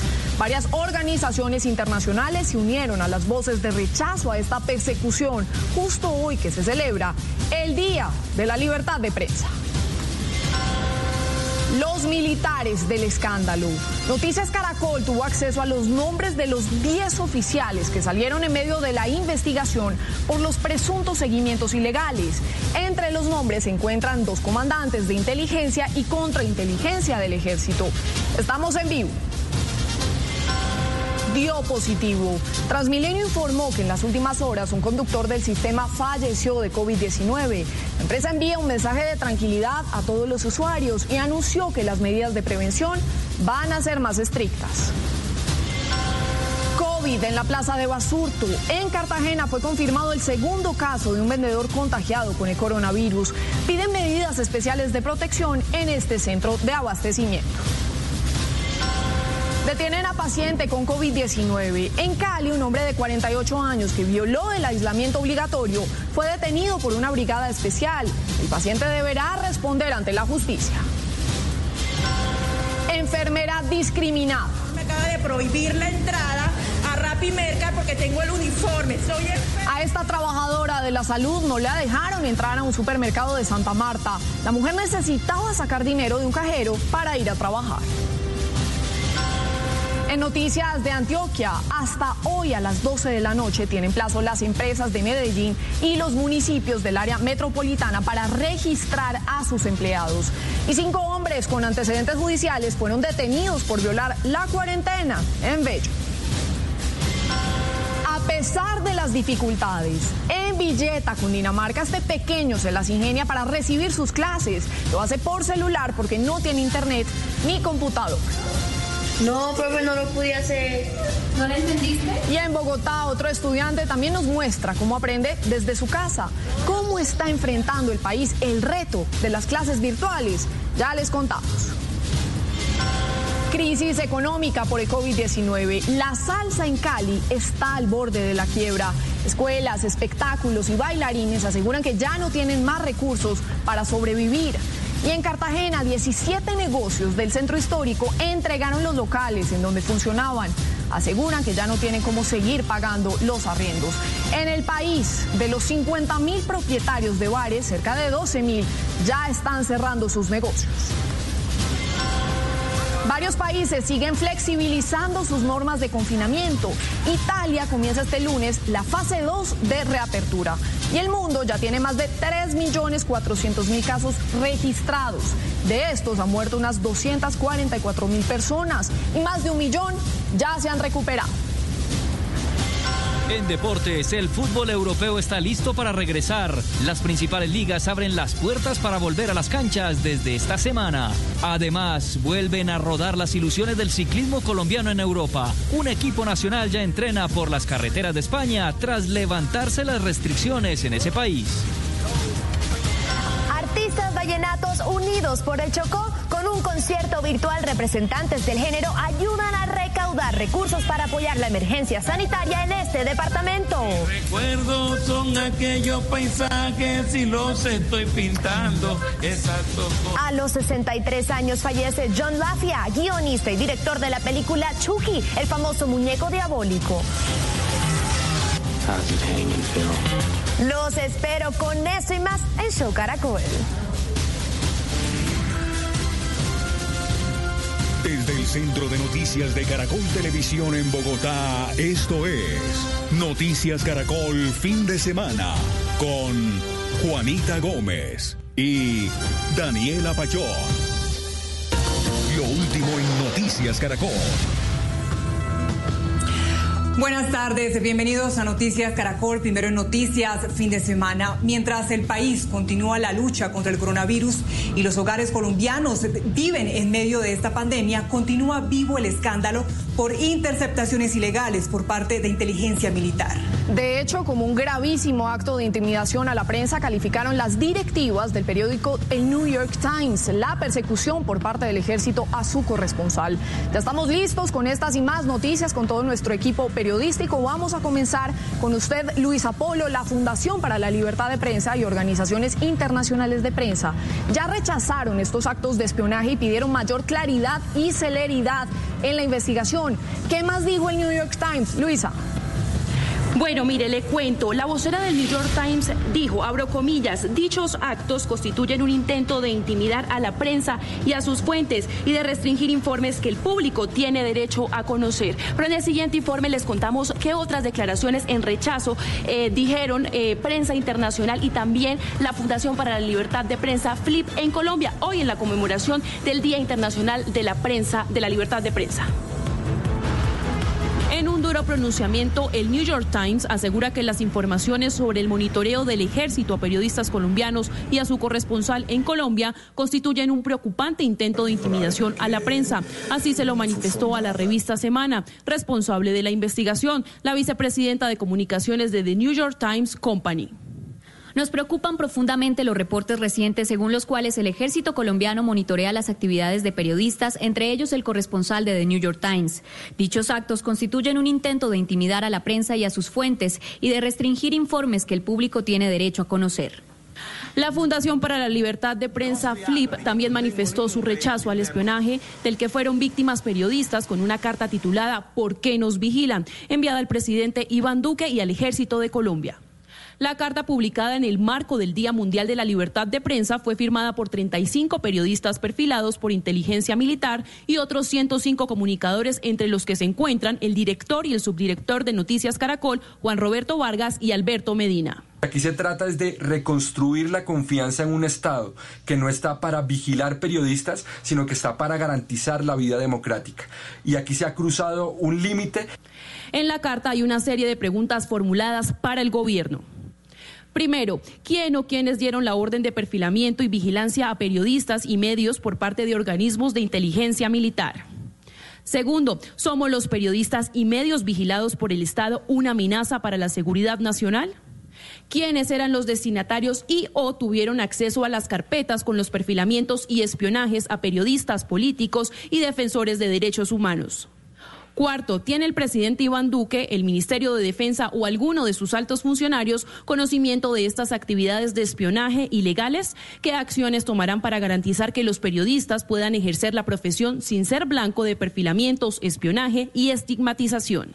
Las organizaciones internacionales de prensa también manifestaron su rechazo. APIC, Prensa Internacional y Reporteros Sin Fronteras se pronunciaron. Manifestamos nuestro rechazo enfático a los seguimientos, perfilamientos, escuchas, interceptaciones y vigilancia a periodistas nacionales y extranjeros por parte del ejército colombiano.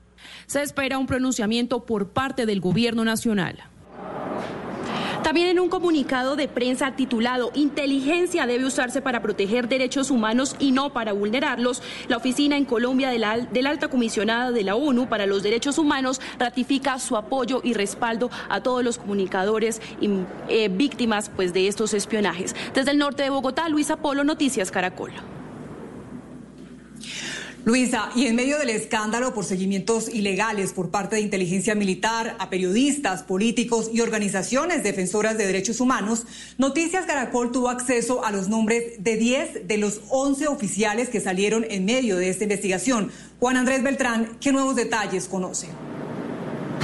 Así es, Daniela, pues tuvimos acceso a dos documentos, el decreto 616 y la resolución 1251, ambos del Ministerio de Defensa con fecha del primero de mayo, en la que salen, son retirados del servicio activo cinco coroneles y tres mayores. Los detalles de las personas que resultan implicadas en esta investigación en el siguiente informe con el fin de erradicar la ejecución de prácticas que pudiesen ser contrarias a la ley de inteligencia vulnerar los derechos de personas naturales o jurídicas y lesionar el buen nombre de la institución. Así, el ministro de Defensa, Carlos Holmes Trujillo, anunciaba la salida de los oficiales del ejército investigados por su presunta participación en seguimientos ilegales, o lo que el ministro llamó presunto empleo irregular de las capacidades de inteligencia militar. Como resultado de las averiguaciones que se han hecho desde finales del 2019, siguiendo instrucciones del presidente y de denuncias periodísticas, Ayer se anunciaron decisiones tales como la salida de 11 oficiales del ejército en virtud de una decisión administrativa interna. Pero ¿quiénes son los oficiales que salen en medio de este escándalo? Noticias Caracol tuvo acceso a dos documentos del Ministerio de Defensa con fecha del primero de mayo donde se retiran del servicio activo a los militares. En esta línea inicial aparecen los nombres de tres oficiales del ejército, el mayor Eduardo de la Torre Díaz, el mayor Hernán Rolando Villamil Ortegón y el mayor Mauricio Quintero Arias. Más arriba aparecen los nombres de cinco coroneles, el coronel Juan Pablo Prado Torres, el coronel Julio Tobías López Cuadros, el coronel Helmont René Ramos Naranjo, el coronel Milton Eugenio Rosso Delgado y el coronel Hugo Armando Díaz Hernández. Y en la línea superior aparecen dos comandantes de inteligencia y contrainteligencia del ejército. Se trata del general Eduardo Quiroz Chaparro y el general Gonzalo Ernesto García Luna. Este último pidió su retiro voluntario. El general Quiroz hasta mediados del año pasado se desempeñó como jefe del Comando de Apoyo de Contrainteligencia CASIM y tiene una investigación disciplinaria por la Procuraduría por una posible extralimitación de sus funciones de inteligencia al interior de la institución. Por su parte, el brigadier general Gonzalo Ernesto García Luna ingresó a la del Departamento Conjunto de Inteligencia y Contrainteligencia en diciembre del año pasado, y aunque no se conoce ninguna actuación disciplinaria en su contra, ni las motivaciones por las que pidió la baja, sí llama la atención su solicitud en medio del escándalo que hoy toca la inteligencia militar. Pues frente a este escándalo, eh, el ministro de Defensa también ha dicho que es de extrema gravedad, puesto que según las denuncias estuvo también o hubo mejor seguimientos contra Jorge Mario Itzman, el entonces secretario general de la presidencia, por lo que llegó hasta el Palacio de Nariño. Es la información por ahora desde el norte de Bogotá. Juan Andrés Beltrán, Noticias Caracol. Exclusivo, Noticias Caracol. A esta hora vamos a hacer contacto con el embajador de Colombia en el Vaticano y entonces ex secretario general de la presidencia de Iván Duque, Jorge Mario Eastman. Embajador, buenas tardes, gracias por su tiempo. ¿Por qué uno de los hombres más cercanos a la presidencia de Iván Duque termina siendo espiado por la inteligencia militar? Juanita, buenas tardes. Yo entendería que la única explicación de que eh, la inteligencia militar pretenda hacerle seguimiento al secretario general de la presidencia es buscar información privilegiada de la persona que goza de la mayor confianza y cercanía eh, con el presidente de la República, porque finalmente el secretario general es la persona que es la correa de transmisión entre el presidente y el resto del gobierno. Por lo tanto, esa intención de hacerle un seguimiento ilegal a los secretarios generales es la intención de obtener información ilegal de la propio corazón de la presidencia de la República. Claro, pero es cierto que los seguimientos se dieron porque para el ejército usted era una fuente de la revista Semana. No, no tengo ni idea de esa versión. Eh, yo no era fuente de ningún medio de comunicación, yo era el secretario general de la República y por lo tanto no tiene nada que ver el, acontecimiento que ocurrió con la revista Semana, que tuvimos un diálogo en el mes de eh, febrero o marzo del año pasado sobre los asuntos que estaban pasando en el Ejército Nacional, pero no tiene nada que ver con, yo diría, con esta información que usted me cuenta. Embajador, y supuestamente para el momento en que la inteligencia militar comenzó a seguirlo, usted había renunciado a su cargo como secretario general de la presidencia. ¿Usted en algún momento sospechó algo que lo estaban siguiendo? No, para nada. Es eh, increíble que eso pase. Además, una persona, como es mi caso, que en dos ocasiones fui viceministro de Defensa y por lo tanto tengo una relación eh, de cercanía y conozco muchos de los mandos eh, militares, me sorprendió mucho que esto ocurriera. ¿Quién ordenó ese espionaje?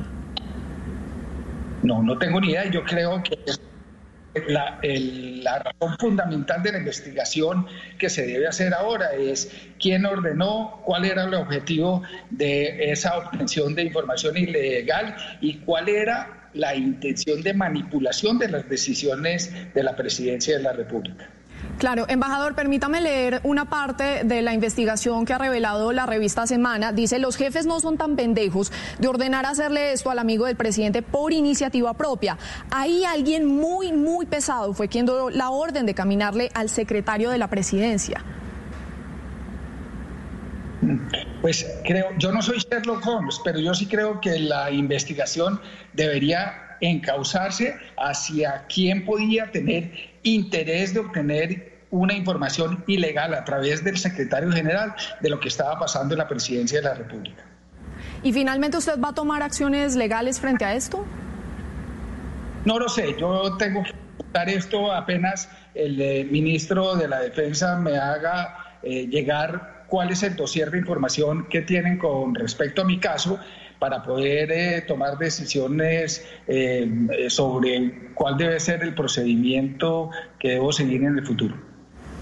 Es Jorge Mario Itzman, embajador de Colombia en el Vaticano, pero para el momento de estos espionajes había recién renunciado como secretario general de la presidencia. Gracias por su tiempo. Gracias, Juanita. Noticia en desarrollo en Noticias Caracol. 12.43 minutos. En las últimas horas, Transmilenio informó que un conductor que prestaba sus servicios a través del operador Somos U falleció tras dar positivo para COVID-19. Nicolás Rojas, ¿qué conoce usted? ¿Cuál es la cronología de este caso y qué más dice Transmilenio? Pues eh, Daniela, este conductor eh, estuvo en vacaciones eh, desde el 2 hasta el 11 de abril. Después trabajó de manera virtual, pero se presentó presencialmente a trabajar la semana del 20 de abril. La situación crítica fue el sábado 25, hace ocho días, cuando asistió a trabajar y le manifestó a sus superiores que tenía un fuerte cuadro gripal. De inmediato lo enviaron a su casa y al otro día le hicieron la prueba del COVID-19. El miércoles su situación de salud fue crítica, razón por la cual lo atendieron en el hospital Simón Bolívar donde falleció la noche del jueves. Sin embargo, paradójicamente, el resultado de la prueba se conoció ayer en horas de la noche. Por esta razón, Transmilenio dice que sus medidas van a ser aún más estrictas en la entrega de kits, elementos de bioseguridad a sus trabajadores, la distancia con los conductores y en la siguiente nota ampliamos más información.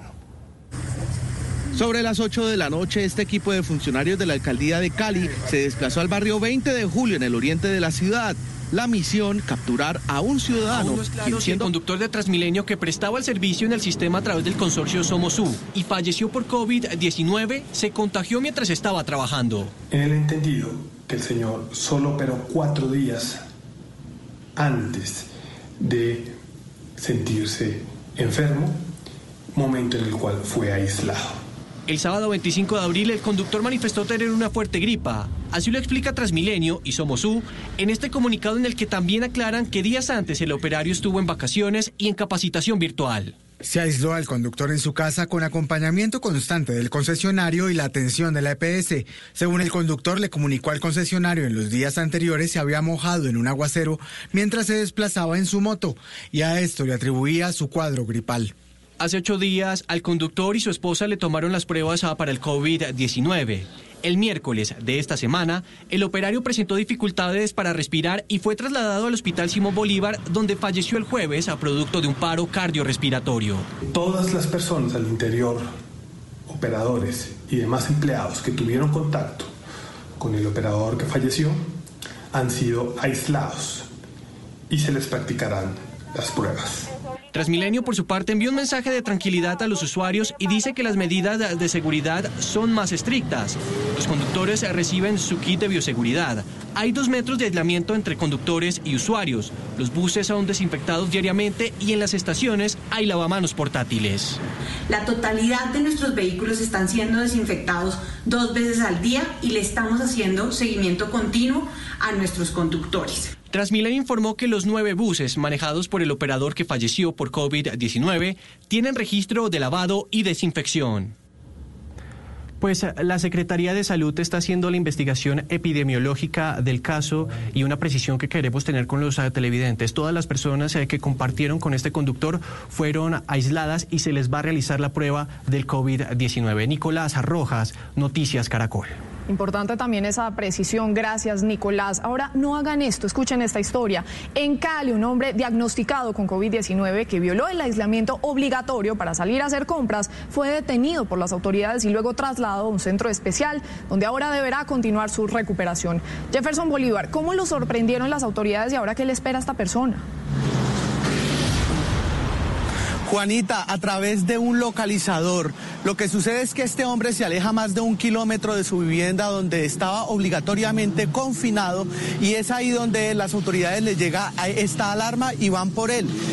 Después de que este hombre se recupere y tras eh, superar, tras de que supere este COVID-19, lo que sigue es que puede enfrentar cargos con la justicia por haber violado esta medida.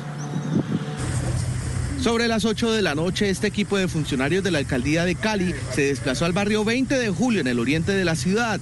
La misión, capturar a un ciudadano quien siendo positivo por COVID-19 no respetó el aislamiento obligatorio y salió de su residencia. El aplicativo nos indicó que un ciudadano en el barrio 20 de julio había vulnerado el día de hoy muchas veces su cerco epidemiológico.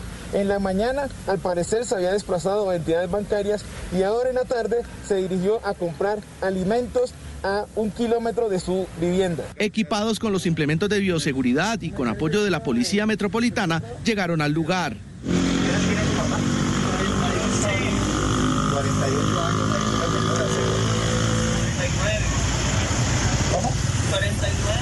Cuando le anuncian que debe ser trasladado, el hombre aduce que ya no es positivo para coronavirus. ¿Pero por qué si yo salgo aquí a una esquina no? Porque es un delito incumplir las medidas de aislamiento de una persona que está contagiada con COVID. No, porque ya mía, mía, me dijeron que ya casi ya era negativo, pues ya no, ya no siento nada. El hombre fue trasladado a un lugar especial dispuesto para su recuperación. Posteriormente deberá responder ante la justicia por no acatar la norma y poner en peligro la salud de otras personas. Esta semana van dos casos de personas que salen de su aislamiento cuando son positivas por COVID-19. En otras informaciones, las autoridades de la Secretaría de Movilidad continúa investigando los desmanes de, de orden público que se registraron ayer en el barrio El Jardín, al oriente de Cali, cuando unos oficiales de tránsito realizaban un operativo contra la piratería. Ellos, tras ser agredidos, uno se ve en los videos cuando uno de ellos desenfunda un arma y dispara. De acuerdo con las versiones de algunos testigos, los uniformados fueron agredidos cuando iban a inmovilizar un vehículo en medio de un procedimiento contra la piratería de transporte urbano en el oriente de Cali. El del pirata estaba atendiendo a los guardas, pero en eso de otro lado salieron como 10 tipos y le cayeron a los guardas a, a pegarles con las llantas, a tirarles llantas y con palos. En el lugar se generó un fuerte enfrentamiento y en este video se observa cuando uno de los guardas de tránsito desenfunda un arma. Posteriormente en estas otras imágenes se ve cuando el uniformado dispara. y tumban las motos de los guardas. De un momento a otro los guardas sacan pistola y empiezan a dispararle a los manes. Miren la gaminería. La Secretaría de Movilidad de Cali continúa las investigaciones para establecer la claridad de estos hechos y evaluar la posible sanción en la que estarían inmersos estos funcionarios públicos. Inicialmente, pues, eh, dependiendo de lo que encontremos, ah, obviamente va un proceso disciplinario de, de- de evaluación de lo sucedido y al mismo tiempo, pues, se pueden tomar acciones como la eh, ponerlos a ellos por fuera de la fila durante, eh, durante un tiempo mientras se esclarecen los hechos. No es la primera vez que un hecho de agresión contra la autoridad ocurre en la capital vallecaucana. Muchos de ellos deben realizar controles como los que se ve en este video aficionado y donde las agresiones son constantes. En las últimas horas, la Policía Metropolitana de Cali capturó a dos hombres que aparentemente eran domiciliarios de Rappi y Uber Eats. Estos sujetos transportaban en su interior 80 millones de pesos, lo que hace que los eh, efectivos de la policía descubran este dinero. Es la actitud sospechosa de estas dos personas, pues el, el dinero estaba camuflado como si fuera comida. A esta hora, estas personas fueron dejadas a disposición de la Fiscalía General de la Nación y podrían enfrentar cargos por enriquecimiento ilícito. Información desde Cali, Jefferson Bolívar, Noticias Caracol. Son las noticias de Cali. Gracias, Jefferson. Vamos ahora a Medellín, donde las autoridades confirmaron que hasta las 12 de la noche tienen plazo las empresas para registrar a sus empleados y subir los protocolos de bioseguridad en la página Medellín Me Cuida. Catalina Botero, ¿cuántas empresas ya han hecho la tarea? Pues mire, hasta este momento cerca de 60 mil empresas se han inscrito a la plataforma Medellín Me Cuida. De ellas, solo 49 mil han subido el protocolo de bioseguridad y a tan solo 22 mil se les ha aceptado. La invitación entonces es a estos empresarios para que se incluyan en esta plataforma y a partir de mañana no tengan sanciones porque hoy terminan esos días pedagógicos. Asimismo, la alcaldía de Medellín ha recordado que estos protocolos deben estar estrictamente regulados y se espera que a partir de mañana se movilicen cerca de 590 mil personas.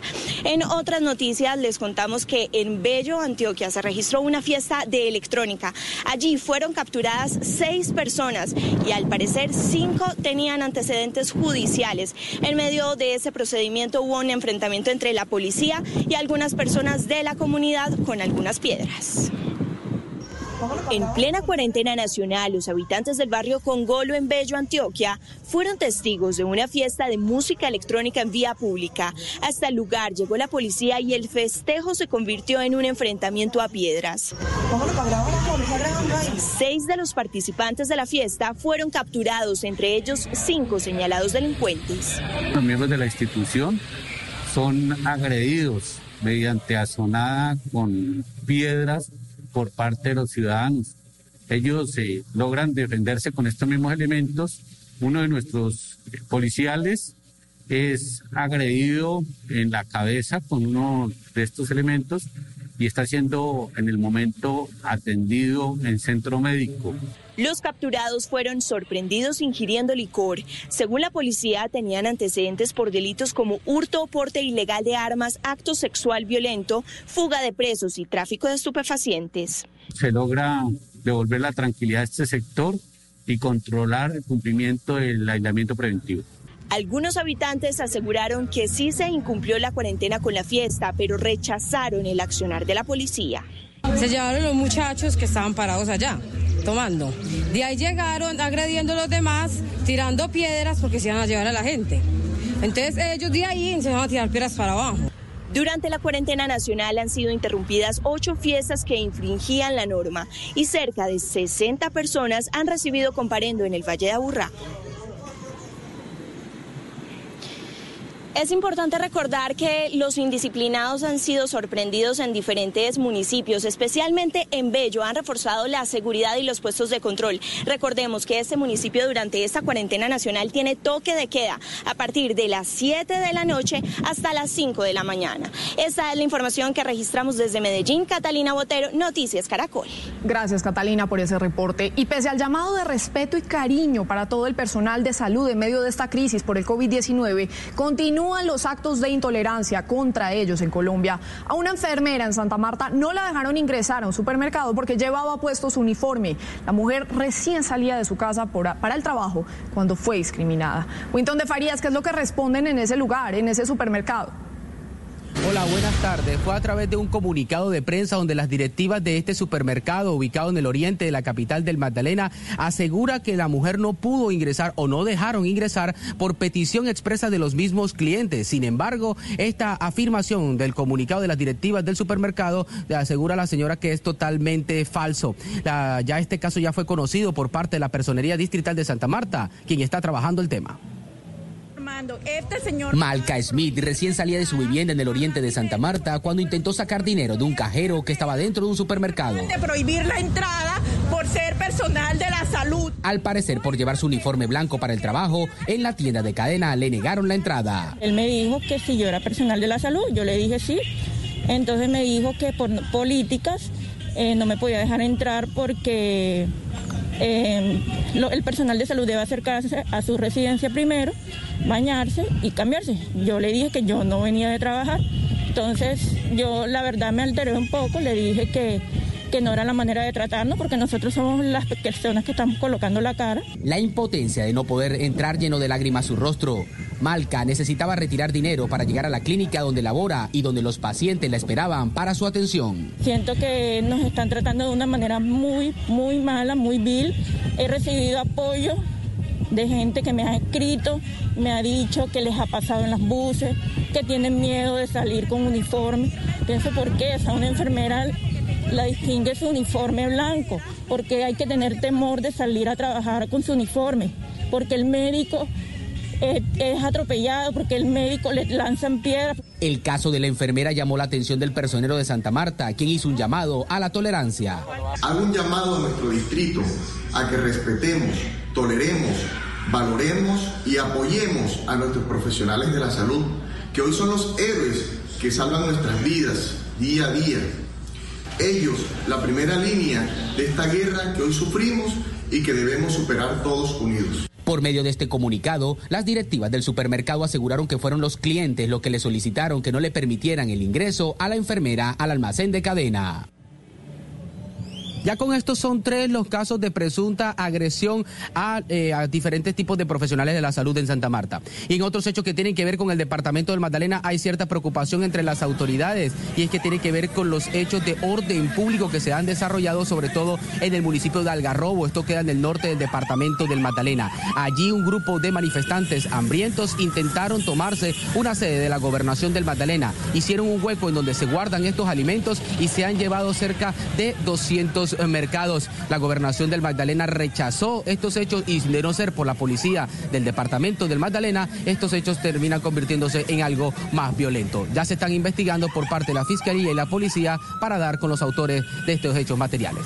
Información desde el nororiente de la capital del Magdalena, Winton de Faría, Noticias Caracol. Y rechazo total a esta discriminación. Gracias, Winton. En Barranquilla, autoridades locales y nacionales se reunieron en un Consejo de Seguridad para evaluar las medidas que han tomado en el Atlántico para enfrentar el coronavirus y hay nuevas medidas, nuevas conclusiones. Grace Rodríguez, ¿qué detalles tiene de esta reunión? Pues en este Consejo de Seguridad hicieron presencia los viceministros del Interior y de Salud del país, quienes estuvieron acompañando a las autoridades en la evaluación de estas medidas de bioseguridad. En Atlántico continúa rigiendo en los 22 municipios el toque de queda que los fines de semana rige las 24 horas y de lunes a viernes va desde las 8 de la noche hasta las 5 de la mañana. Entre tanto, y en lo que se refiere a Barranquilla, se extiende el pico y cédula hasta el próximo 11 de mayo. Continúa la suspensión también del servicio de Transmetro hasta nueva orden. Precisamente en las próximas horas habrá una reunión para tomar decisiones al respecto. Y por otro lado, ha señalado y anunciado el alcalde Jaime Pumarejo que se evalúa la posibilidad de implementar el toque de queda en Barranquilla, pero por localidades. Planificar las próximas etapas en donde eh, poco a poco iremos retornando a la vida laboral siempre y cuando los sectores que vuelvan a trabajar lo hagan de una manera responsable y que y quien esté en la calle por cuenta de esa obligación laboral lo haga usando el tapaboca, guardando la distancia física y el aislamiento, eh, digamos, dispuesto. Si no ponen de su parte, estarían obligando a otros sectores de la economía y a ellos mismos a retornar a su hogar. Han dicho entonces las autoridades que para que todos puedan salir a trabajar y para que se continúen liberando otros sectores de la producción es necesario que se acaten las medidas de bioseguridad. Por el momento es toda la información desde el norte de Barranquilla. Grace Rodríguez Durán, Noticias Caracol. Gracias Grace por este reporte.